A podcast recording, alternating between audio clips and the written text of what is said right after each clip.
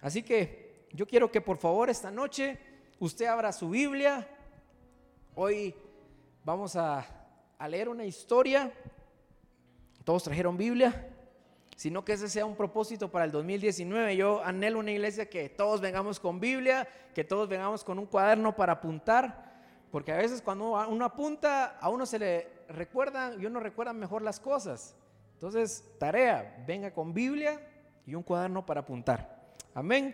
Vamos a ver en Juan capítulo 5, versículo del 1 al 9. Y es el paralítico de Bethesda y dice así. Después de estas cosas había una fiesta de los judíos y subió Jesús a Jerusalén y en Jerusalén cerca de la puerta de las ovejas un estanque llamado en hebreo Betesda, el cual tiene cinco pórticos.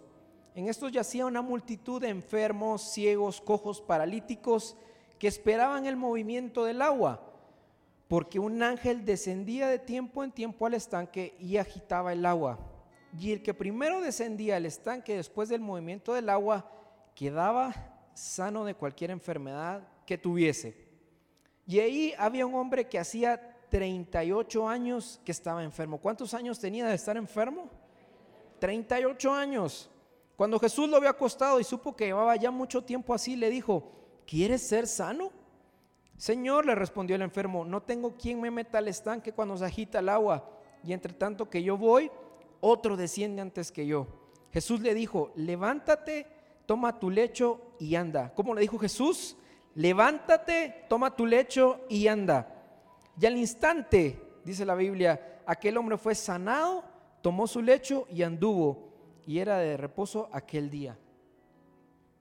Esta historia es una historia increíble porque veo de toda esta historia, vemos cómo Jesús obra en la vida de este hombre.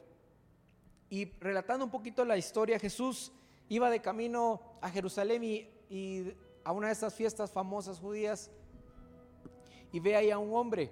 Este hombre me imagino yo que cuando Jesús lo vio, era un, era un paralítico. Yo no sé si usted se ha dado cuenta, pero en algunas áreas de nuestra ciudad, cuando nosotros transitamos frecuentemente, hay algún paralítico que siempre está ahí o que está vendiendo cosas. Entonces ya es conocido dentro de la cuadra, ya es conocido en el lugar. Y yo me imagino que algo así haber sido este hombre. Pero este hombre tenía 38 años en una condición quizás sin esperanza. Este hombre podría haber estado con dolor en su corazón, ya dado a la perdición porque nadie hacía nada por él. Quizás la solución estaba tan fácil que cuando dice la Biblia que el ángel bajaba, no se dice si bajaba todos los días o si bajaba cada semana o cada mes, pero la gente estaba expectante por lo que hacía el Espíritu Santo, que movía las aguas. Y cuando las aguas eran agitadas, la gente era sanada.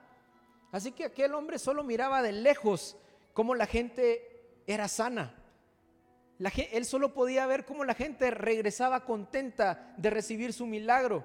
¿Usted se imagina estar tirado y solo ver a la demás gente pasar feliz porque recibió una respuesta, porque recibió su milagro de sanidad? Lo que los médicos habían dicho, no, usted ya no tiene cura.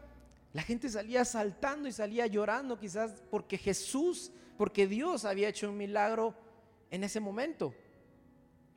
Y puedo, y puedo ver la historia de este hombre, un hombre quizás sin esperanza, un hombre que ya lo había perdido todo que quizás el sentido de la vida la había perdido porque no recibía ninguna respuesta.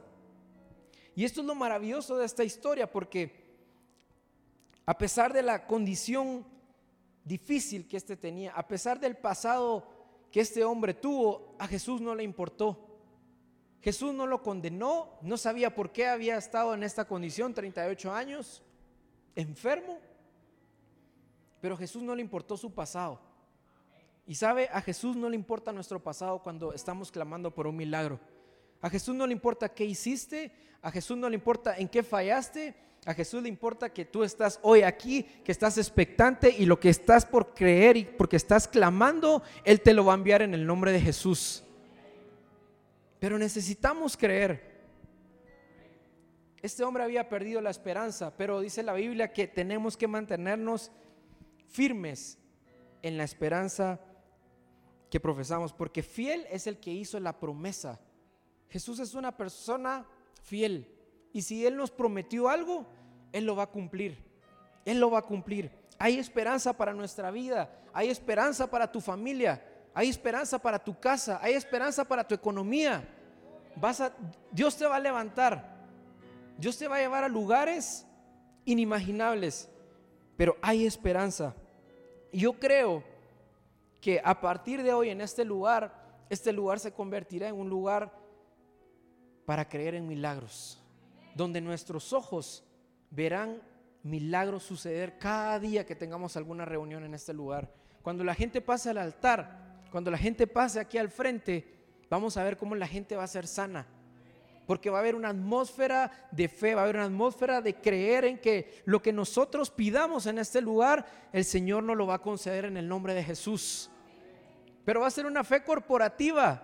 Usted va a ver a una persona que venga aquí, un paralítico quizás, y todos vamos a orar y vamos a creer por esa persona y estoy seguro que el Señor la va a levantar. A una persona que venga con un cáncer, todos nos vamos a poner a orar y vamos a creer y la atmósfera va a cambiar, el ambiente va a cambiar y la persona va a ser sana en el nombre de Jesús. Vamos a ver esos, ese tipo de milagros. Estoy seguro que sí. Y muchas veces pensamos que el milagro que nosotros pedimos a veces Dios no nos lo manda y nos quejamos y renegamos. Señor, cambia mi familia, Señor, cambia mi esposo, cambia mis hijos. Pero ¿sabe algo? Yo entendí que primero, para que ese milagro ocurra, el milagro empieza en ti. El milagro empieza en mí.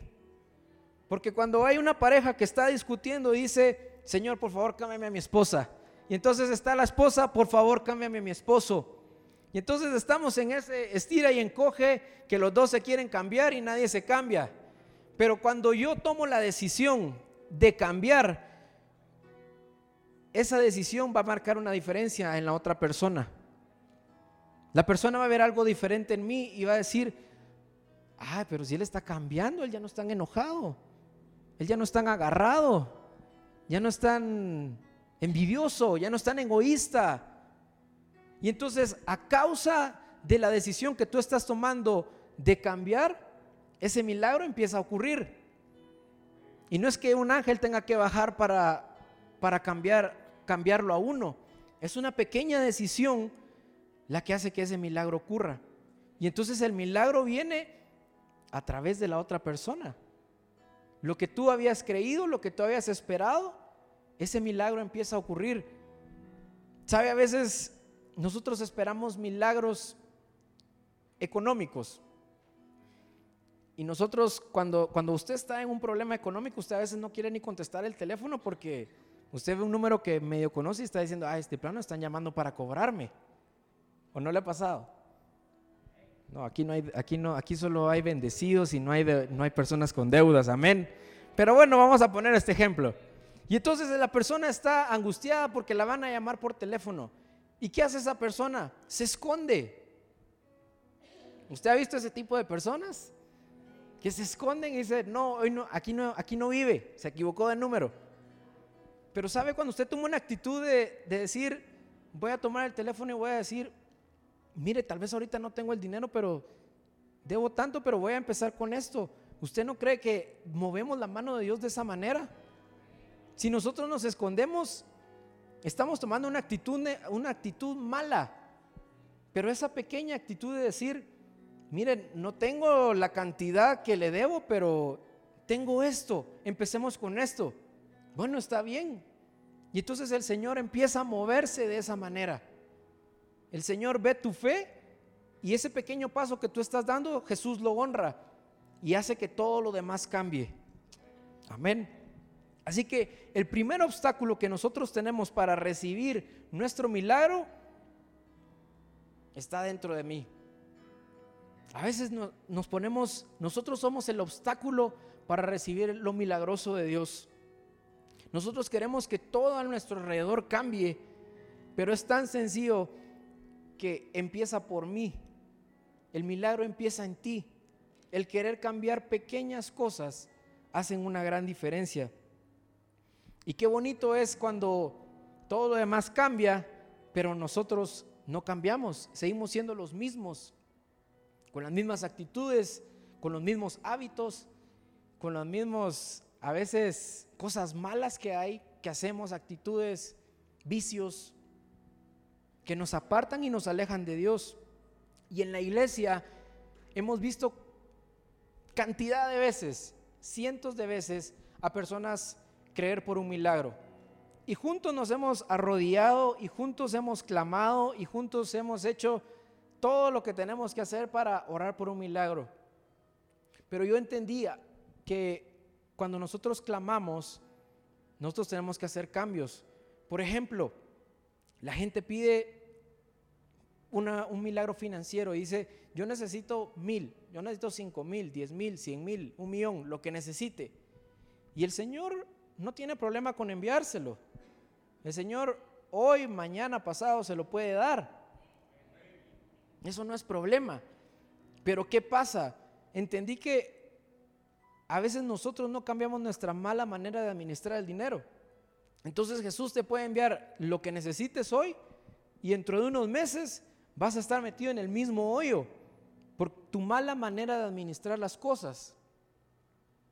Entonces, de primero tenemos que pedirle, Señor, ayúdame a ser una persona buena administradora, a ser una persona ordenada, a no gastar más de lo que gano, a no meterme a deudas que no necesito meterme. Y vas a ver cómo el Señor empieza a arreglar todo lo demás. Pero necesitas arreglar estas pequeñas cosas. He visto también personas que están orando por su colesterol, por su presión alta, pero ¿cuántos están dispuestos a mejorar su, su alimentación? ¿Cuántos están dispuestos a hacer ejercicio 10, 15, 20 minutos al día que le recetó el doctor? Ay, no es que qué cansado, ay, no es que esa comida no me gusta, pero si eso es lo que te va a ayudar.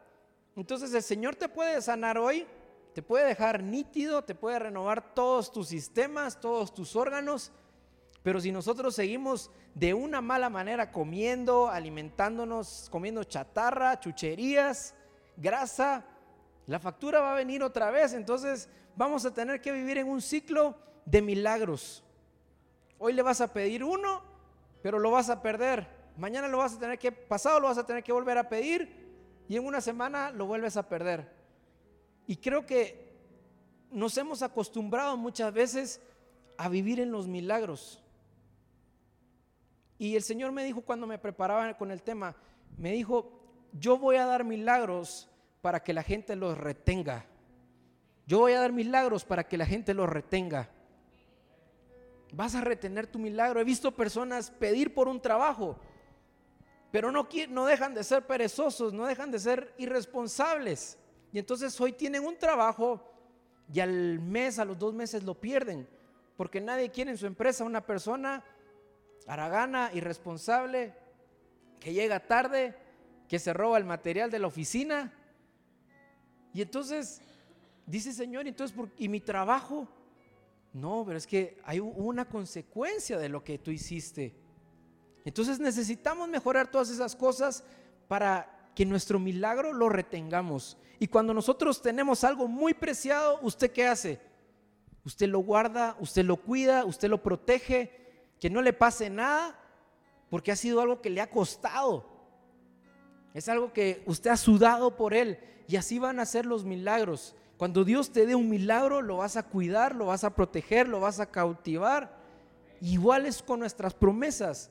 Tenemos que embarazarnos de la promesa que Jesús nos ha dado y tenemos que alimentarla con palabra, tenemos que alimentarla con fe, tenemos que alimentarla con esperanza y cuando nosotros hacemos eso, nosotros estamos matando la incredulidad, estamos matando el temor, estamos matando el miedo, porque estamos alimentando nuestra promesa con cosas buenas, entonces el enemigo no va a tener autoridad de venir a decirte, no, no lo vas a lograr, no, no lo vas a alcanzar, eso que estás orando no va a llegar nunca a tu vida. Pero si nosotros nos embarazamos de esa promesa, el Señor tarde que temprano nos las va a dar. Solo no bajemos los brazos, solo no nos cansemos de, buscarle, no, no nos cansemos de adorarle, no nos cansemos de orar, porque es ahí donde encontramos nuestra respuesta. Amén. Yo creo que las siguientes semanas vamos a empezar a dar testimonio de los milagros por los cuales hemos estado clamando. Y no solo vamos a recibir, sino que los vamos a retener. Amén. Si tú cambias, todo cambia. Si tú cambias, todo cambia. Muchos oran por, la, por los demás, pero no se dan cuenta que los que tienen que cambiar primero son ellos. Muchos oran porque todo a su alrededor cambie, se quejan, hablan mal, pero de primero nuestra mente y nuestro corazón tiene que ser renovado para ver cómo Dios ve. Que nuestros ojos sean los ojos de Cristo, para ver las cosas de una manera diferente que nuestra boca sea como la boca de Cristo, que nosotros donde vayamos hablemos vida, hablemos bendición, hablemos solo cosas buenas, que no haya queja, que no haya murmuración, que no haya nada que pueda contestar al Espíritu Santo para que Él pueda hacer cosas grandes. Y si tú cambias, todo cambia porque el milagro está en ti. Amén. Vamos a creer en bendiciones totales este año. Vamos a creer en victorias totales este año.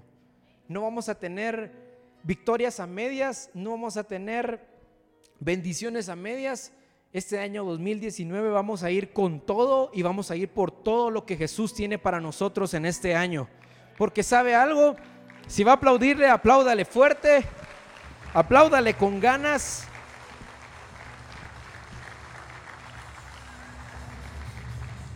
¿Sabe algo? Yo veía como las bendiciones ya están listas. Y te dice, Fito, tu bendición ya está lista. Mónica, tu bendición ya está lista. Versi, tu bendición ya está lista. Y póngale su nombre a la bendición. Porque están ahí solo para ser soltadas y que nos caigan. Pero tenemos que hacer tienen que haber cambios en nuestra vida primero. Este hombre, pienso que estaba derribado por dentro, su corazón, su espíritu, su alma, pues ya no había, pero estaba derribado por fuera también. Este hombre estaba cansado, este hombre estaba ya sin esperanza. Y probablemente por eso es que Jesús llegó con él, porque era un lugar donde había muchos enfermos. Todos estaban enfermos ahí. Pero este hombre marcaba una diferencia entre de todos los demás. Quizás era el más necesitado en ese momento, era el que más tiempo tenía de estar ahí. Pero Jesús, no importa si tú llegas de primero, no importa si veniste de último, no importa si te sientas en la primera fila, si te sientas en la última, el Señor va con todos. El Señor llega con todos. Y este hombre no pudo bajar, decía, todos me ganan. Todos me ganan, no hay nadie que me lleve ahí. Llevaba ahí tanto tiempo y nadie había hecho nada por él. Quizás tú veniste hace 15 días, veniste hace un mes, llevas dos años, llevas 10 años, llevas 15 años, pero Jesús siempre llega para todos. Jesús siempre llega para todos. Y no importa cuándo hayas venido, estoy seguro que Jesús trae tu milagro antes de lo que tú crees. Jesús tiene tu milagro listo para ser desatado. Solo necesitas creer. Necesitamos creer con todo nuestro corazón y necesitamos cambiar, necesitamos ser renovados. Amén. Y para muchos de nosotros era lógico que cuando Jesús le pregunta si este hombre quería ser sano, ¿qué es lo que hubiéramos contestado nosotros en la posición de este hombre? Sí, sí quiero ser sano. Pero hay algo en la historia que que me llama mucho la atención y es que este hombre se empieza a darle explicaciones a Jesús. Cuando el Señor te diga algo, no le des explicaciones. Jesús no le dijo, cuéntame qué es lo que te, que te está pasando, ¿por qué no has sido sano? El Señor solo le preguntó, ¿quieres ser sano? El hombre lo único que tenía que decirle, sí, quiero ser sano. Este hombre no sabía quién era Jesús. Era un hombre que se le acerca. Pero le dice, ¿quieres ser sano? Y a veces tomamos la actitud de este, de este hombre. Empezamos a explicar y empezamos a decir un montón de cosas que Jesús no quiere escuchar. Lo único que Jesús te, te está diciendo es, ¿quieres esto? ¿quieres lo otro? ¿Necesitas esto? ¿Necesitas lo otro? ¿Necesitas un empleo? Sí, Señor, necesito un empleo. Pues aquí está. ¿Necesitas una sanidad? Sí, Señor. Pues aquí está. ¿Necesitas una restauración en una con algún familiar? Sí, Señor. Pues aquí está. No te vengas a dar la excusa, sí, Señor, es que fíjate que lo que pasó es que es esto y lo otro. No, el Señor no quiere escuchar eso de nosotros. El Señor es directo. El Señor cuando te pregunta algo, contéstale directo. Y cuando le pidas algo, pídele directo. Como a un papá. A veces con nuestros papás naturales, a veces como que nos da cosa ir a pedirles algo. Entonces uno se va como que por la tangente y luego regresa y luego vuelve a ir. Y, y el papá ya sabe qué es lo que uno quiere cuando uno hace ese tipo de cosas papá necesito permiso, papá, préstame el carro, papá, dame dinero para, porque quiero salir. Pero de igual, de igual manera es Jesús. Jesús quiere que nosotros seamos concisos en lo que le queremos pedir, que seamos claros en lo que queremos, que seamos claros en nuestra respuesta también. Amén. Pero veo que luego de tantos años de, fracasos, luego de creer y que nada pasara, luego de tantas derrotas, podemos llegar a perder la esperanza como este hombre. Podemos llegar a pensar que no hay solución para esta área en nuestra vida. Llevamos, llevo toda mi vida quizás esperando que algo pase y nada sucede. Y a veces eso puede llegar a condicionar nuestra fe. Y es interesante ver, porque Jesús no le preguntó si se quería sentir mejor, porque bien lo hubiera podido hacer. Te puedo quitar el dolor, pero Jesús hace las cosas completas y las hace bien. Y a veces la gente, a veces nosotros venimos a la iglesia para que Jesús nos haga sentir bien. A veces usted quiere como una, una aspirina, un panadol, para pasar un par de días y volver a, el otro domingo y que otra vez tomar otro panadol. Pero sabe, Jesús lo que necesita y lo que quiere es hacer una cirugía. Cuando usted hace una cirugía, es porque se va a quitar el dolor. Usted le, duele el apéndice, ¿qué es lo que dicen los doctores? Hay que quitarla. Y me recuerdo a mi esposa hace unos años, estaba padeciendo unos dolores como cólicos y decía, no, no sé por qué, fuimos al doctor y el doctor no, pues usted estaba bien. Así que un día ella decide pedirse una pizza, doble queso, jamón, pepperoni, cinco carnes y de todo. Y eso fue una bomba para ella. Así que comió el primer pedazo y no aguantó. Y vino el pastor, estábamos aquí en la oficina y el pastor la encuentra tirada en el salón de los niños. Mija, ¿qué te pasó? Así que salen, yo no estaba, yo, no estaba, así que mi papá se la lleva al hospital. Yo llego más tarde y doctor, ¿qué fue lo que pasó? Es la vesícula. ¿Y qué hay que hacer? Pues cuando dice que los dolores de vesícula son una cosa horrible. ¿Qué es lo que tenemos que hacer? Tenemos que quitarle la vesícula. Y entonces extrajeron la vesícula y nunca más padeció de esos dolores tan duros y tan fuertes como los que ya había pasado. Y entonces veo, a veces nosotros tomamos una pastilla para el dolor y ¿qué hace esa pastilla? Nos quita unos días el dolor. Pero a veces necesitamos ser extraídos de algunas partes de nuestro cuerpo para que el dolor desaparezca. Igual pasa con Jesús. A veces Jesús tiene que quitar cosas de nuestro corazón, tiene que operar nuestro corazón para quitar lo que no nos sirve y que permite y que no permite que nuestro milagro venga. Y creo que debemos de ser personas que debemos decirle, Señor, aquí estoy haz conmigo como tú quieras. Ya no quiero venir solo los domingos por una aspirina, no quiero venir los domingos solo por una inyección para que me dure unos días.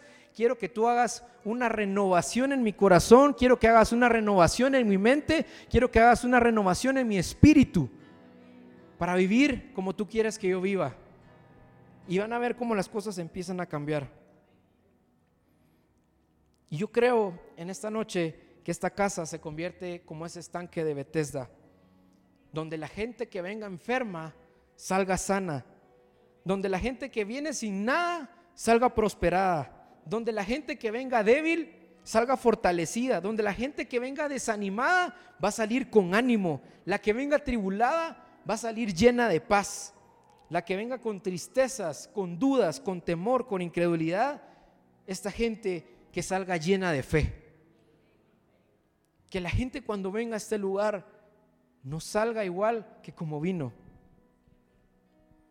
Yo no sé cómo has venido esta noche, pero yo sé que vas a salir animado, vas a salir lleno de fe, vas a salir gozoso, vas a salir con paz y vas a salir bendecido. Y vas a estar listo para recibir tu milagro. En el versículo 5 dice, y había un hombre que hacía 38 años que estaba enfermo. Los milagros empiezan donde nuestras excusas se terminan. Este hombre estaba poniendo excusas para poder ser sano. Y a veces nosotros tenemos que quitar las excusas de nuestra vida para que el milagro venga. Dios nunca va a bendecir una área donde hay excusas. Dejemos de ponerle excusas al Señor, dejemos de decirle, cuando te inviten a algo, no pongas excusas. Cuando te digan, queremos que formes parte de esto o queremos que nos acompañes a esto, no pongas excusas. Tal vez esa es la manera como Jesús quiere bendecirte. Tal vez esa es la manera que Jesús quiere llevar el milagro a tu vida. Pero hemos puesto excusas muchas veces y decimos, no, en esta oportunidad, no, muchas gracias. Tal vez yendo a ser de bendición para alguien más es como Jesús nos va a bendecir. Tal vez yendo a ayudar al necesitado es como Jesús va a bendecirnos a nosotros. Tal vez yendo a un hospital a orar por un enfermo es como nosotros vamos a recibir la sanidad. Tal vez reuniéndonos con alguien porque necesita un consejo, va a venir nuestro milagro a nuestra vida. Con que dediquemos tiempo a una persona. Yo me gozaba hace unas semanas porque tenía un amigo que había dejado de ver. Y el Señor me inquietó a que, a que, a que lo buscara. Así que un viernes le llamo y le digo, juntémonos mañana. Y nos juntamos a tomar un café. Pero mi sorpresa es que mi amigo estaba pasando por una, por una depresión prácticamente muy severa. Se había tirado al abandono. Y yo no sabía por qué el Señor me estaba inquietando a llamarlo. Tenía mucho tiempo de no verlo. Y él me empieza a explicar todo lo que estaba pasando. Y él se desahogaba y lloraba. Y, al terminar la reunión yo le dije, Jesús, gracias, porque a esto tú nos has enviado. Tú no sabes a las personas que estás alrededor los problemas que están pasando. Pero qué tal si, le, si tú le hablas a uno de ellos y le dice, tomémonos un café. Yo no sabía lo que él estaba pasando, nadie me había dicho, pero Dios sí sabía. Y, y, me dejé usar en ese momento para poder llevar aliento, para poder llevar esperanza, para fortalecerlo y para poderlo bendecir. Y en ese momento este hombre cambió totalmente. Y mi sorpresa es que ha estado perseverando en Dios. Y esa es mi alegría. Porque la obra que estamos haciendo está dando su fruto. Y, la obra que nosotros hacemos en Dios siempre va a ser fructífera. No pienses que porque hoy no viste a la persona que has estado discipulando, tu tiempo no valió la pena. Tu tiempo siempre vale la pena. Aunque a veces con nuestros discípulos cueste, tenemos que amarlos y bendecirlos en todo momento. Porque son los discípulos de Jesús. Tenemos discípulos que son un amor, que son los mejores discípulos que son muy receptivos, pero hay personas con las que cuesta y con las que tenemos que desarrollar el amor, la paciencia y todos los frutos del Espíritu. Pero ahí Dios nos bendice también. Y ahí yo vi un milagro en la vida de esta persona. Esta persona fue restaurada. Esta persona fue levantada. Esta persona fue fortalecida. De estar sumido en la depresión, en no querer salir de su casa, una persona que trabaja, una persona que es activa, que es emprendedora, las decepciones por las que había pasado, y quizás no habían sido decepciones tan grandes, pero a veces nos ahogamos en un, en un vaso de agua y necesitamos de gente que nos venga y nos abra los ojos para podernos sacar de ahí. Amén. algo que veo también en esta historia es lo siguiente, es que Jesús no va a hacer algo que tú puedes hacer. Y lo veo en distintas historias de la Biblia. Cuando Jesús va a resucitar a Lázaro, él le dice a sus hermanas, muevan la piedra. Jesús tenía el poder para mover la piedra si él quisiera. Jesús la podría mover si él hubiera querido. Y él podía hablar y a, través de la piedra Lázaro se podía levantar. Pero ¿sabe algo? Jesús a veces necesita que nosotros hagamos pequeños pasos de fe para que Él pueda obrar. Las hermanas de Lázaro le habían dicho, pero si ya lleva muerto tantos días. Pero él solo dijo, muevan la piedra. Y Lázaro se levantó. Lo mismo pasó con aquel ciego que, que de nacimiento había, había estado ciego y, Jesús le agarra y, y, escupe la tierra y se lo echa en los ojos y le dice, ve y lávate. El ciego pudo haber pensado, pero si, ¿qué va a ser un lodo en mis ojos si llevo ciego toda la vida y que me vaya a lavar? No, no puede ser eso posible. Pero ese pequeño paso de fe, esa pequeña acción de ir al, lavarse, fue lo que lo sanó. Ese pequeño grano de mostaza que dice la Biblia, que si nuestra fe es como ese pequeño grano de mostaza, podemos mover lo que nosotros querramos. Podremos mover montañas, podemos mover circunstancias. Y lo mismo pasó con este hombre, porque Jesús le dice, levántate, es porque el hombre podía, de alguna manera este hombre tuvo que sacar la fuerza de algún lado para levantarse. Toma tu lecho y anda. Pero lo primero que le dice es levántate. Cuando Jesús declara la palabra sobre alguien, las cosas suceden. Pero a veces nosotros no queremos hacer algo que Dios nos ha dicho que hagamos porque nos parece ilógico. A veces decimos, no, pero si yo lo he intentado tantas veces, ya he hecho esto, ya he hecho lo otro y nada sucede. Pero ¿qué tal si esa pequeña pizca de fe hace que nuestros milagros ocurran? Esa pequeña pizca de fe hace que las puertas se abran. Esa pequeña pizca de fe hace que las oportunidades lleguen a tu vida. Esas pequeñas pizcas de fe puede hacer que una bendición que tú no esperabas pueda venir a tu vida. Pero Jesús no va a hacer las cosas que tú puedes hacer. Él está como por detrás de eso. Y dice, si tú haces esto, yo te voy a liberar esto. Si tú haces lo otro, yo tengo esto listo para ti. Pero necesitamos tomar acción. Necesitamos tomar acción en la palabra que se predica en esta casa. Necesitamos tomar acción en lo que leemos en nuestro devocional, lo que leemos en la palabra.